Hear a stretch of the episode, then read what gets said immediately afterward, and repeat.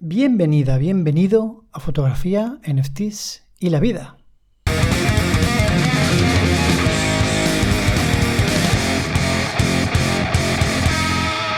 Buenos días, buenas tardes, buenas noches, buenas madrugadas, lo que corresponda al momento en el que estás escuchando este podcast, ¿cómo estamos? Hoy volvemos con otro episodio dedicado a los NFTs, NFTs, y en esta ocasión voy a hablaros, como bien dice el título, de mi experiencia con mi segunda colección. No sé si se va a hacer muy largo, si veo que se alarga mucho, porque, bueno, he estado bastante tiempo con ella, lo dividiré en dos episodios. De momento pienso que lo puedo resolver en uno, pero nunca se sabe. Bien, para el que no sepa de qué estoy hablando, en el capítulo 79 explico mi experiencia con respecto a mi primera colección, la primera colección de NFTs que, he hecho en mi vida. Entonces, eh, sirve también un poco como, introducción al que no conozca esto, aunque tengo más capítulos hablando de NFTs en, el, en el podcast. Así que os invito a que echéis un vistazo a los capítulos anteriores y si no sabéis nada de esto, pues escuchéis alguno para, para que este capítulo no os resulte completamente incomprensible. Bueno, em, la segunda colección decidí seguir haciéndola en crypto.com, que es la plataforma, es uno de los exchanges de criptomonedas más grandes que hay. Es un proyecto muy grande, muy comprometido, que se creó en 2016. No voy a extender mucho sobre esto. Si queréis un día, si os interesa, me lo decís. Y un día puedo hacer un episodio hablando de Crypto.com, qué es, cómo funciona, etcétera, etcétera, ¿no? Pero igual que Binance, que, que, surgió también hace años y ha ido creciendo y se ha hecho un monstruo, Crypto.com es otro. O sea, los, los exchanges de hoy en día no es solo un lugar para intercambiar monedas, sino que son plataformas muy, muy profundas y muy complejas en los que uno puede hacer dinero o hacer criptos de maneras muy diferentes, ¿no? Entonces, eh, Crypto.com creó su, plataforma de NFTs o de NFTs hace un año. Eh, como ya os he dicho en otras ocasiones, casi todas las plataformas van a ir creando su propio mercado de NFTs. Esto es un hecho. Y las que no las tengan todavía están por venir, incluso Coinbase y bueno, todo el mundo va a sacar su mercado de NFTs. Entonces, no voy a explicar por qué me elegí crypto.com, porque ya lo he explicado anteriormente, pero bueno, básicamente una de las cosas más interesantes que veo yo para el comprador, coleccionista o usuario que quiere meterse en esto de los NFTs y comprar alguno, es el hecho de que no necesita tener criptomonedas porque puede comprar con su tarjeta de crédito, sea del país que sea, por lo cual eso lo hace bastante asequible, lo hace sencillo y rompe un poco la barrera que hay siempre entre el neófito y el mundo cripto, que es un poco complejo y difícil de entender al principio, ¿no? Entonces, bueno, no me voy a extender más con esto, con esta introducción, y vamos al meollo de la cuestión. La segunda colección que creé fue una colección, o bueno, fue no, es porque sigue viva y sigue creciendo, es una colección en la que no tengo definido qué número de piezas va a haber. Como ya sabéis, hay muchas colecciones que desde un inicio te dicen... Hay muchos tipos de colecciones, ¿no? Ya hemos hablado de esto antes, pero por ejemplo los coleccionables de 7.777 piezas o los coleccionables de 10.000 piezas o los coleccionables de 3.000 son un poco coleccionables orientados a, a PFP, o sea, a, a, tener como tu avatar en la red social que te dé la gana, ¿no? Tú compras ese NFT y entonces lo pones como avatar y bueno, en el mundo NFT se hace mucho, ¿no? Aunque luego le puedes dar también el uso que quieras y bueno, cada proyecto tiene sus, sus ventajas, sus cosas diferentes, sus aplicaciones, sus, usos, ¿no? En este caso, em, en el caso de la segunda colección, es una colección de arte puro y duro. por un lado están las colecciones de coleccionables y por otro lado están las colecciones de arte. Luego hay muchas más, ¿no? Que sí, de fotografía, en fin, mil cosas. Pero yo me estoy centrando más en el arte, en el que em, hay un elemento común o un tema común eh, en cada una de, mis colecciones. En este caso concreto, en la segunda, la colección se llama Worlds Beyond Alpha Centauri, que son como mundos más allá de Alpha Centauri. Entonces es una colección en la que pretendo mostrar desde un punto de vista de la ciencia ficción, pues mundos imaginarios, eh, extraterrestres, planetas, paisajes, incluso algunos eh, seres alienígenas, pues eh, allá por el universo, ¿no? Todo lo que todo lo que pienso que podría existir por allá y que nunca seguramente conoceremos. Pero eso, sobre todo el punto de vista es, desde la ciencia ficción. Entonces, pues nada, la, coherencia de esta colección es, ese tema, ¿no? Entonces, normalmente a mí me gusta, y, mucha, la mayoría de gente lo hace, es que haya un hilo conductor, no tanto una historia, que puede haber también una historia, sino un hilo conductor en, la colección, que tenga un sentido en sí misma. ¿no? ¿Cómo empiezo? Pues empiezo, por supuesto, empiezo creando primero las piezas, empiezo creando mil piezas, porque como son son imágenes generadas con inteligencia artificial, pues hay un trabajo detrás bastante grande en el que hay mucha prueba y error, del que la, selección final pues surge de, muchas y muchas y muchas imágenes que al final se van a la basura por, porque no es lo que estoy buscando, porque no es tan sencillo dirigir a la inteligencia artificial hacia donde tú quieres. Si queréis y os interesa, insisto, decídmelo en los comentarios, en las redes, donde sea si os interesa, haré algún, algún capítulo sobre inteligencia artificial y arte generado por inteligencia artificial, que me parece súper interesante, apasionante y me parece que es algo que, está creciendo súper rápido y que dentro de unos años no sé qué, nos va a ofrecer, pero va a ser absolutamente increíble. Entonces, pues eso, primero creé, bueno, estuve meses eh, trabajando con esto, generando imágenes coherentes entre sí desde mi punto de vista y cuando ya tuve unas cuantas pues fue cuando empecé a mintear. Acordaros que mintear es empezar, a subirlas a la plataforma, a la blockchain y a listarlas, que es ponerlas en, a la venta, ¿no? bien sea con un precio fijo o bien sea a través de subasta. Lo que os he dicho antes, pero si este es el primer episodio que escucháis de NFTs, pues os lo explico ahora otra vez así de forma rápida. No existe la fórmula mágica. Eh, ahora mismo los NFTs eh, están saturados de gente, pero, insisto, yo creo que esto es como todo, como cuando se crearon, cuando empezó Internet, ¿no? que todo el mundo empezaba a hacer páginas web y parecía que ese boom se iba a saturar y de repente cualquiera te hacía una página web por 10 euros y, parecía que ese no era negocio en absoluto, pero al final todos los mercados y todos los, los mundos se equilibran con el tiempo, se estabilizan y ahora pues el, el, negocio de las páginas web es un buen negocio. Pienso que los NFTs van a estar aquí para siempre, han llegado para quedarse. Y ahora ese principio, estamos aprendiendo todos los que estamos ahí dentro. Si te metes ahora, sigues estando a tiempo, no a tiempo, sino sigues siendo uno de los primeros, porque a pesar de que hay mucho movimiento ahora, esto lleva muy poco tiempo y en el largo plazo, el día de hoy sigue siendo, pues eso, de las primeras etapas de, de todo esto, ¿no? De lo que se está creando. Entonces, ¿por qué digo esto? Pues porque no existe la fórmula mágica de, tener éxito como, como creador de NFTs. Cada uno, yo me meto en los spaces de Twitter y cada uno tiene sus estrategias, a cada uno le funciona de una manera diferente. Si copias lo que le ha funcionado a uno, seguramente a ti no te funcione porque el momento y las circunstancias son diferentes. Entonces, yo lo que hago aquí es compartir mi experiencia no sé, para que os sirva de algo, no, sé para qué, porque ya os digo, si repetís mi, lo que he estado yo haciendo, os puede ir peor, os puede ir igual, os puede ir mejor. Espero que os vaya mejor porque a mí me va bastante mal, pero bueno. Lo más importante que, os quiero transmitir es que esto que se dice en las noticias o en los medios generalistas, eh, los NFTs se venden por millones, tal, eh, un niño de 12 años pinta un NFT y lo vende por 50 millones y chorradas así, que es la carnaza que necesita la prensa para, para vender que es bastante patético, pero funciona así. Pues no es real, eso son noticias sueltas, que, o sea, sí, son verdad, pero son noticias sueltas que no, que no representan en absoluto ese mundo, ¿no? Entonces, lo que os quiero decir con esto es que si el, que esté pensando en vender fotografías o, arte de cualquier tipo como NFT y hacerse rico, que se olvide porque esto es bastante complicado. Oye, que puede ser, ¿no? Que tenga la suerte y pegue pelotazo y tal, pero es como todo en la vida, ¿no? Es como el que quiere jugar al fútbol y, quiere acabar jugando en el Barça y ganando millones. Pues de los miles de niños que hay jugando al fútbol esperando eso, ¿cuántos lo van a conseguir? ¿Tres? Pues eso, lo mismo. Entonces, hablando de la colección. Como la anterior colección, que insisto, lo tenéis en el capítulo, en el capítulo 71, funcionó bastante mal, pienso que el arte, bueno, al principio yo me emocioné porque era mi primer contacto con la inteligencia artificial, aunque partía de unos retratos que había hecho yo eh, con fotografía y la inteligencia artificial hacía sus cosas, pero bueno, pues no, o no gustó o no llegué a nadie porque al principio empezaba al principio a moverme con, con el Twitter en el mundo NFT y nadie me conocía, yo qué sé, mil cosas. Yo creo que es un poco una mezcla de todo, ¿no?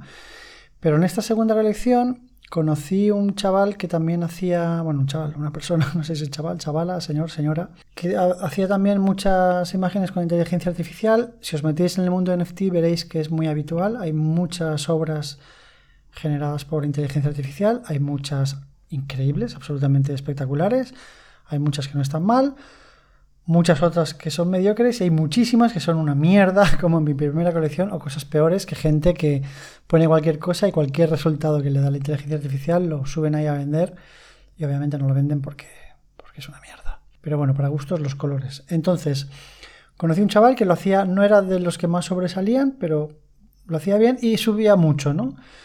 Y entonces estuve hablando con él y bueno, me dijo que al principio no vendía nada, obviamente, pero que a partir del primer mes, dándole caña, pues empezaba a vender más. Todo esto en Crypto.com, en la misma plataforma en la que estaba yo.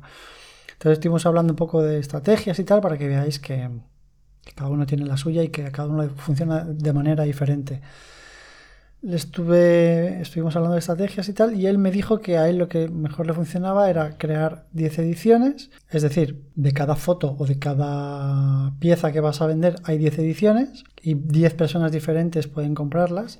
Y que a lo que él le iba, le funcionaba más era la primera edición, ponerla la más cara y según vas bajando, la segunda, tercera, cuarta, quinta, así hasta la décima, ir bajando el precio. Entonces yo empecé así y nada, pues obviamente no, se vendía absolutamente nada. También es difícil, es lo que os digo, en los marketplaces de, de NFTs eh, hay millones de piezas, o sea, se están minteando piezas constantemente. Y si hablamos de OpenSea, que es la más popular y en, las que, en la que más movimiento hay, pues cada segundo se están subiendo miles de piezas, o sea, es absolutamente una locura.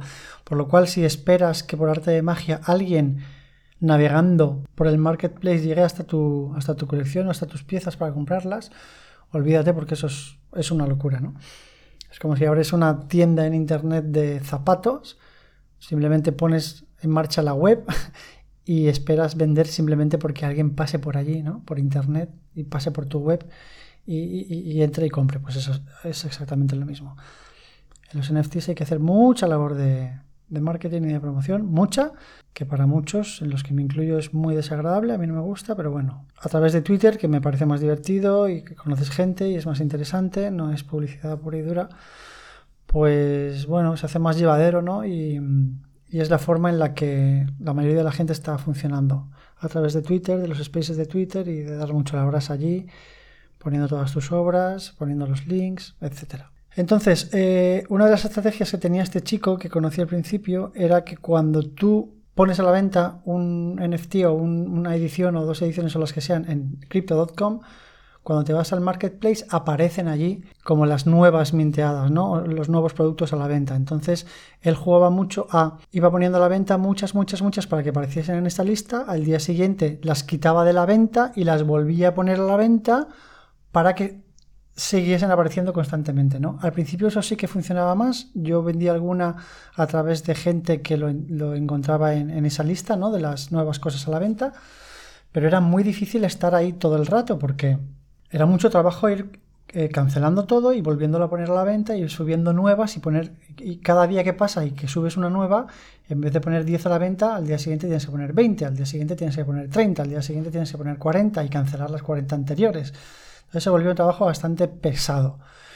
Pero a este chaval le funcionaba y yo vi que a mí me funcionaba un poquito, ¿no? ¿Cuál fue el problema? Que tanto en Crypto.com como en OpenSea llegó un momento, no me acuerdo cuándo, hace pues por lo menos dos o tres meses, en el que cuando ibas a subir algo, cuando ibas a, poner a la venta una nueva pieza, el sistema te pedía, en el caso de Crypto.com, te pedía un código que te enviaba por email para confirmar, ¿no? Entonces, ¿qué pasaba con esto? Pues claro, que así evitaban el spam, es decir, el, pues el caso como este chico, de que se pusiese a, vender a lo loco una y otra y otra y otra, ¿no? Y saturase en la red y, generas ahí un tráfico exagerado, ¿no? Entonces podías hacerlo igual, pero imaginaros lo, desagradable que era, ¿no? De cada una tener que ir al email, copiar el código, meterlo ahí. O sea, el trabajo se hacía muchísimo, muchísimo más complejo, muchísimo más aburrido y no te permitía hacer esos grandes listados tan grandes, ¿no? En OpenSea es lo mismo, pero con un captcha de esto, no sé cómo se llama, captcha, captcha, que te aparecen unas imágenes, eh, así te aparecen nueve imágenes y tienes que ir pinchando en cuáles hay un paso de cebra, en esta, en esta, en esta, en esta, verificar, ¿no? Entonces, no puedes hacer spam, no puedes ponerte ahí a, a, spamear tus ventas a lo loco porque ese, el proceso se vuelve tan desagradable que, acabas abandonando.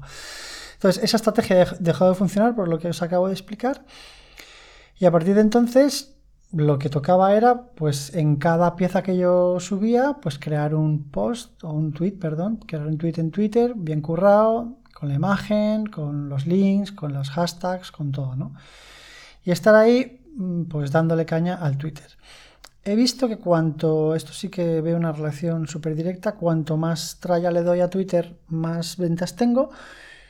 Y cuanto más lo abandono, pues menos ventas tengo. Y esto es así con todo. Ya os he comentado que yo publiqué una novela de ciencia ficción en el 2012, que me las voy a dejar en, la descripción del podcast, si tenéis algún interés os gustan las novelas de ciencia ficción y de, distópicas, de zombies y tal. Pues publiqué una novela en 2012 que funciona bastante bien, está en Amazon, en ebook, así que os dejo el link por si queréis echar un vistazo y, y comprarlo. Pero es lo mismo, al principio le di muchísima caña de promoción en, bueno, en aquella época no me acuerdo, sí, estaba también en Twitter, mi Twitter era más para escritores y tal, y lectores, más orientado a la literatura, y no me acuerdo en qué otros sitios, ¿no? Pero di mucha brasa, entonces se vendió mucho. Eso fue 2012, hace ya 10 años. Entonces, en el momento en que abandoné esa labor de marketing y de promoción, pues las ventas cayeron, obviamente, como en todo en la vida. Pues esto es igual. Entonces, empecé aquí a darle caña y me di cuenta, o me di cuenta, mi sensación fue que la gente no le gustaba mucho el tema de las 10 eh, de las ediciones, pero ya os digo, esto es mi impresión, o sea, mi impresión con mi experiencia, con mi colección. No estoy diciendo que sea así, es así en mi caso, ¿vale? Es una percepción que yo tengo, puedo estar equivocado.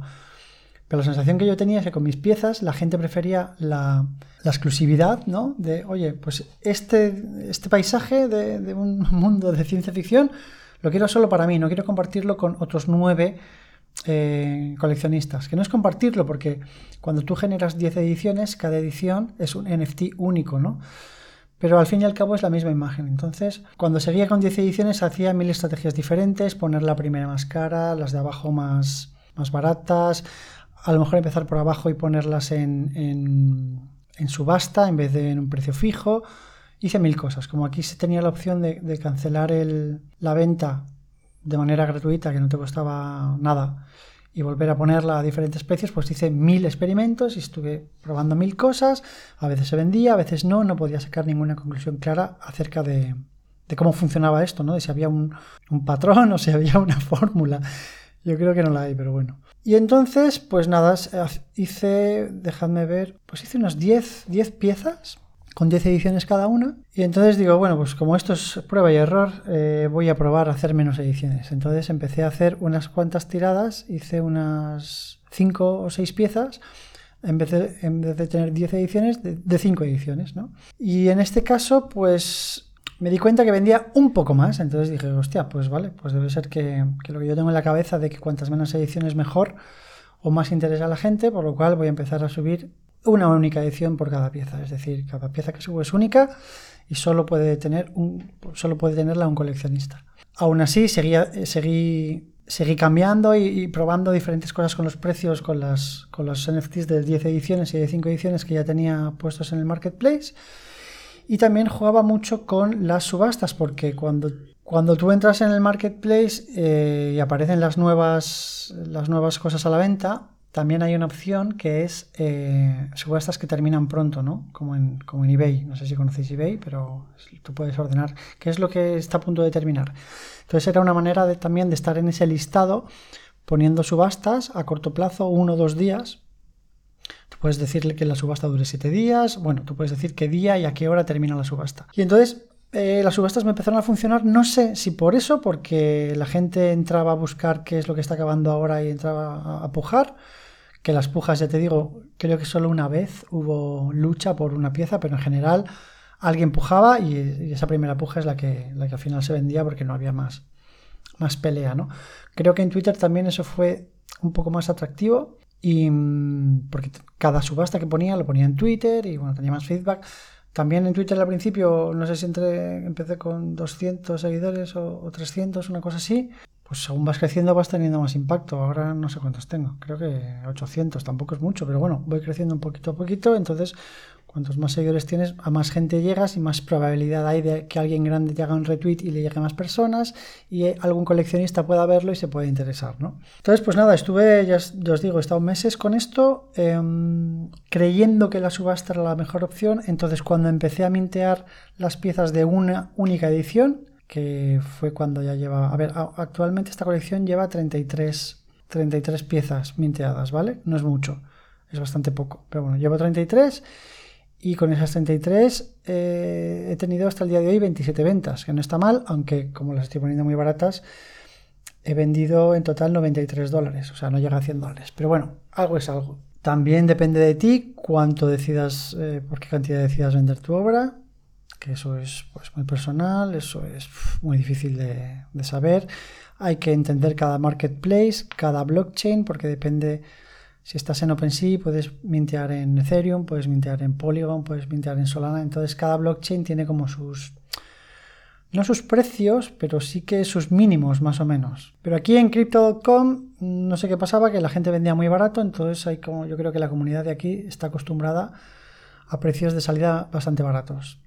Entonces, pues yo no me iba a flipar, no iba a poner piezas a, la venta a 200 dólares y empezaba poniéndolas a 3 dólares, a 6 dólares, a 1 dólar, eh, ponía las subastas y tal. Con el tiempo he ido subiéndolo, pero tampoco mucho. Entonces, ¿qué, es lo que me di cuenta? Bueno, pues que las ediciones, las, las, piezas de una única edición funcionaban mejor en el sentido de que generaban más, más atractivo. No sé también si es porque crecía más y tenía más seguidores y porque también estaba más metido en Twitter y en los spaces y tenía me daba más visibilidad. Es que es un poco todo, es una mezcla de todo, yo creo, ¿no? Pero bueno, ¿y entonces qué, qué hice? Pues en vez de poner las nuevas piezas que subía de una edición en precio fijo, las ponía en subasta. Entonces eso hacía que, por un lado, apareciese la opción de terminan pronto cuando estaban a punto de terminar y pienso que para la gente puede ser más atractivo el decir, uy, una subasta a priori empieza más barato, ¿no? Entonces voy a probar con un precio más barato y a ver si tengo suerte y no me sobrepujan y, me la llevo. Y por otro lado, pues jugaba con las mismas piezas en Twitter, primero cuando la ponía a la venta por primera vez la subasta y luego me permitía poner más, más tweets sobre la misma pieza en plan, quedan dos días, quedan dos horas, queda una hora, ¿no? Entonces era una manera de dar un poco más la brasa sin repetir el mismo tweet, sino jugando con que quedaba cada vez menos tiempo. Entonces funcionaba así. Em, empecé a vender más. Ya os digo, las ventas son, son 27 ventas, son muy pocas. Pero bueno, 27 ventas, 33 piezas, creo que está bastante bien. No es que haya vendido casi todas, porque como os digo, como al principio tenía muchas piezas de 10 ediciones, puedo tener, una, puedo tener 10 ventas y estar vendiendo solo un NFT, o sea, solo una pieza. Entonces vi que me funcionaba bastante bien lo de las lo de las subastas y entonces como no paraba de darle vueltas a cómo mejorar la estrategia, pues empecé a cuando la pieza que había subastado y que no se había vendido y que llevaba a lo mejor dos semanas a la venta y que la había puesto a la subasta varias veces y no funcionaba, pues entonces la dejaba en un precio ya fijo, sin subasta, un precio más alto, pero más alto estoy hablando de 6, 6 dólares, una cosa así. Y ahí se quedaba, entonces volví a hacer un post en vez de subasta, precio fijo de 6 dólares y ahí se quedaba porque también era un poco trabajo. Cada vez va subiendo más y cada vez tienes que ir, se te van acabando las subastas de atrás y tienes que ir volviéndolas a poner, entonces es un poco lío, ¿no? Tienes que tener ahí una organización bastante, bastante importante. Y luego se me ocurrió, eh, llegó un momento en que estas eh, piezas de edición única se eh, empezaron a vender bastante bien y entonces se me ocurrió, digo, vale, pues vamos a hacer una cosa generé otra colección de 20 piezas únicas, es decir, de 20 piezas de, única, de una única edición, que iban a ser solo para mis coleccionistas. Es una edición de. es una colección de, demonios. de, sí, una especie de demonios que bajan a la Tierra a destruirlo todo. Que es así muy impactante visualmente, a mí me gusta bastante, jugando con el negro y con el rojo, también generado por inteligencia artificial. Y entonces la propuesta a través de Twitter todo era bueno, eh, eh, cuando creé la colección en crypto.com, en la descripción explicaba que esa colección era solo para mis coleccionistas. Entonces, a través de Twitter, pues hice un hilo presentando la colección que tuvo bastante éxito porque, porque ya os digo, visualmente eran bastante impactantes y gustaban. Entonces explicaba que una vez al mes iba a regalar uno de esos demonios en un sorteo que iba a hacer entre todos mis coleccionistas. Entonces, pues nada, de momento, como es una vez al mes, le di bastante promoción a eso, pero solo he hecho uno. A final de este mes, que estamos hoy a 23 de abril, haré el siguiente. Entonces tengo un Excel con todos mis coleccionistas, hago un random, eh, vale, le ha tocado a este y se lo envío a su billetera de NFTs y entonces de repente le aparece ese NFT del demonio que puede hacer con él lo que quiera. Pero yo nunca los voy a poner a la venta y nunca voy a aceptar ninguna oferta, que esto es algo bastante complicado, ¿no? Porque lo he dejado bastante claro y quiero ser fiel a mi idea, pero si de repente me llega un tío y me dice te ofrezco un millón de dólares por, por este NFT, pues voy a tener que decir que no para, para ser coherente con, con lo que estoy haciendo, ¿no? Eso no va a pasar, así que no os preocupéis. Así que también os pondré esta lección para que le echéis un vistazo y lo mismo, si os interesa y, queréis alguno de estos NFTs, pues que sepáis que tenéis que ser uno, tenéis que comprar alguno de mis otros NFTs y entonces pasaréis a formar parte de mis coleccionistas y podéis entrar en el sorteo mensual de cada uno de estos demonios. Eso funciona bastante bien en el sentido de que esos, ese, ese hilo que hice en Twitter de los demonios, pues tuvo mucha repercusión, tuvo muchas visitas no sé si a raíz de ahí tuve nuevas ventas o no, no tengo ni idea, pero esa fue una época en la que estaba bastante metido en Twitter y hubo, me acuerdo un día que tuve cuatro ventas en un solo día, que ya os digo, son ventas muy pequeñas, pero hostia, me hacían ver que, que la cosa iba despegando, ¿no? También estaba siendo constante poniendo una pieza nueva cada dos días, cada tres, dándole caña, buscando las piezas con más calidad posible, seguí generando nuevas imágenes lo más impactantes y lo más bonitas posibles. Entonces, tratando siempre de mejorar y manteniendo siempre mis ediciones de 1-1. Ya nunca más volvería a las 10 ediciones, sigo manteniendo las de 1. Cuando sale una nueva la pongo a la, en subasta y cuando ya me canso de subastarla, pues la dejo en precio fijo y ahí se queda, ¿no? Cuando se acaba la subasta, si yo no me doy cuenta, la, el NFT se queda como en aceptando ofertas. Entonces no tiene ningún precio, pero cualquiera puede llegar ahí, que de hecho ya me ha pasado alguna vez. Cualquiera, tú que me estás escuchando, por ejemplo, puedes llegar ahí y me dices, oye, yo te ofrezco por esto 10 dólares. Entonces yo puedo aceptarlo o no. Si lo acepto, pues se produce la venta de forma automática y si no, pues no. ¿Y qué ha pasado? Bueno, pues que a nivel personal, no quiero entrar en temas muy personales, pero eh, he tenido unos problemas aquí en, mi vida, entonces me he alejado un poco de los NFTs, me he alejado un poco de Twitter estos últimos 10 días, no he vuelto a subir nada y las ventas se han parado completamente, por lo cual también habéis visto que he subido menos, menos podcasts. No os preocupéis, que estoy bien, todo bien, pero bueno, la vida da muchas vueltas y pega muchas subidas y muchas bajadas. Pero el caso es que he parado todo y he dejado de vender completamente, por lo cual es más que obvio que cuando estás encima y cuando estás dándole caña, pues las cosas funcionan mejor y cuando lo sueltas, pues las cosas se apagan. Es que es así de fácil. Es como un fuego, ¿no? Al fuego le tienes que estar metiendo leña todo el rato. Si dejas de meterle leña, sigue ardiendo durante un rato y es como, ah, arde solo, pero al final se apaga. Pues esto es exactamente lo mismo. Entonces, ahora que ya estoy recuperándome de todas estas cosas que me han pasado, que ya os digo, estoy bien, no os preocupéis, todo bien. Pues nada, ya voy a empezar a partir de la semana que viene volver a mintear nuevas cosas, darle más caña a, Twitter, meterme en los spaces y quiero, que ya lo he hecho dos veces como prueba y me parece muy interesante, hacer mi propio space. No quiero hacerlo con agenda porque las agendas me rompen la cabeza, me rompen la vida. Empecé este podcast, como ya sabéis, con una agenda bastante definida de dos podcasts a la semana, los lunes y los jueves, pero mira, eso no va con mi modo de vida y aquí en Tailandia me he dado cuenta de que no puedo vivir así siendo esclavo de una agenda y no lo voy a hacer más, así que voy, sí que voy a intentar, y es lo que estoy intentando, hacer un podcast semanal, pero oye, pues a fluir, ¿sabes? Y lo que sea tenga, y lo que tenga que ser será. Entonces, ¿por qué os estoy diciendo esto? Porque quiero hacer un, un space, no sé, ya os digo, no un día concreto, no sé a qué horario ni nada, en Twitter, si me seguís, no sé si sabéis cómo funcionan los spaces, pero bueno, os dejo abajo los links de todo, de mi Twitter y de todo. Si me seguís, cuando abrís Twitter, arriba os aparecen todos los spaces de las personas que seguís, los spaces que están activos. Entonces, a mi space le llamaré NFT. NFTs y la vida para que enseguida sepáis que es el mío, aunque veréis mi avatar ahí siempre. Y bueno, ya he hecho un par, me han gustado un montón. Grabé uno y me gustaría publicarlo como podcast, pero no es, es como complicado. Eh, tú puedes grabar un, space en Twitter y tú puedes reproducirlo desde Twitter, pero bajarte al ordenador y como audio y tal es como complicado, no sé cómo hacerlo. Entonces quiero investigar estas cosas para todos los spaces que haga, grabarlos y poderlos publicar en un podcast. Pero ya os digo, no sé si lo conseguiré, no sé si se puede hacer, no, no sé cómo va la cosa.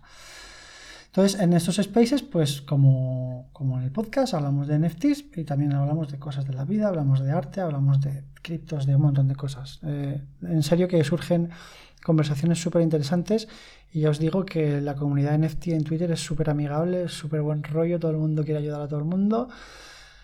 Todo el mundo está ahí para vender, al fin y al cabo, pero y por supuesto siempre existen los típicos trepas o la, típica gente enfocada únicamente a la venta que lo demás le da igual, pero en general la, peña es muy buen rollo. Estoy hablando de, la comunidad hispana, ¿eh? porque los NFTs anglos, son, o sea, los spaces anglos son mucho más cuadriculados y a mí me gustan menos, pero bueno, para gustos colores. Pues nada, creo que lo he dicho todo con respecto a esta colección, que ya os digo, sigue viva, eh, ahora está muerta por lo que os dije, he dejado de meterle leña, así que se ha muerto, pero voy a reavivarla y en futuros podcasts pues os seguiré explicando cuál va siendo mi experiencia, si consigo revivirla, si no.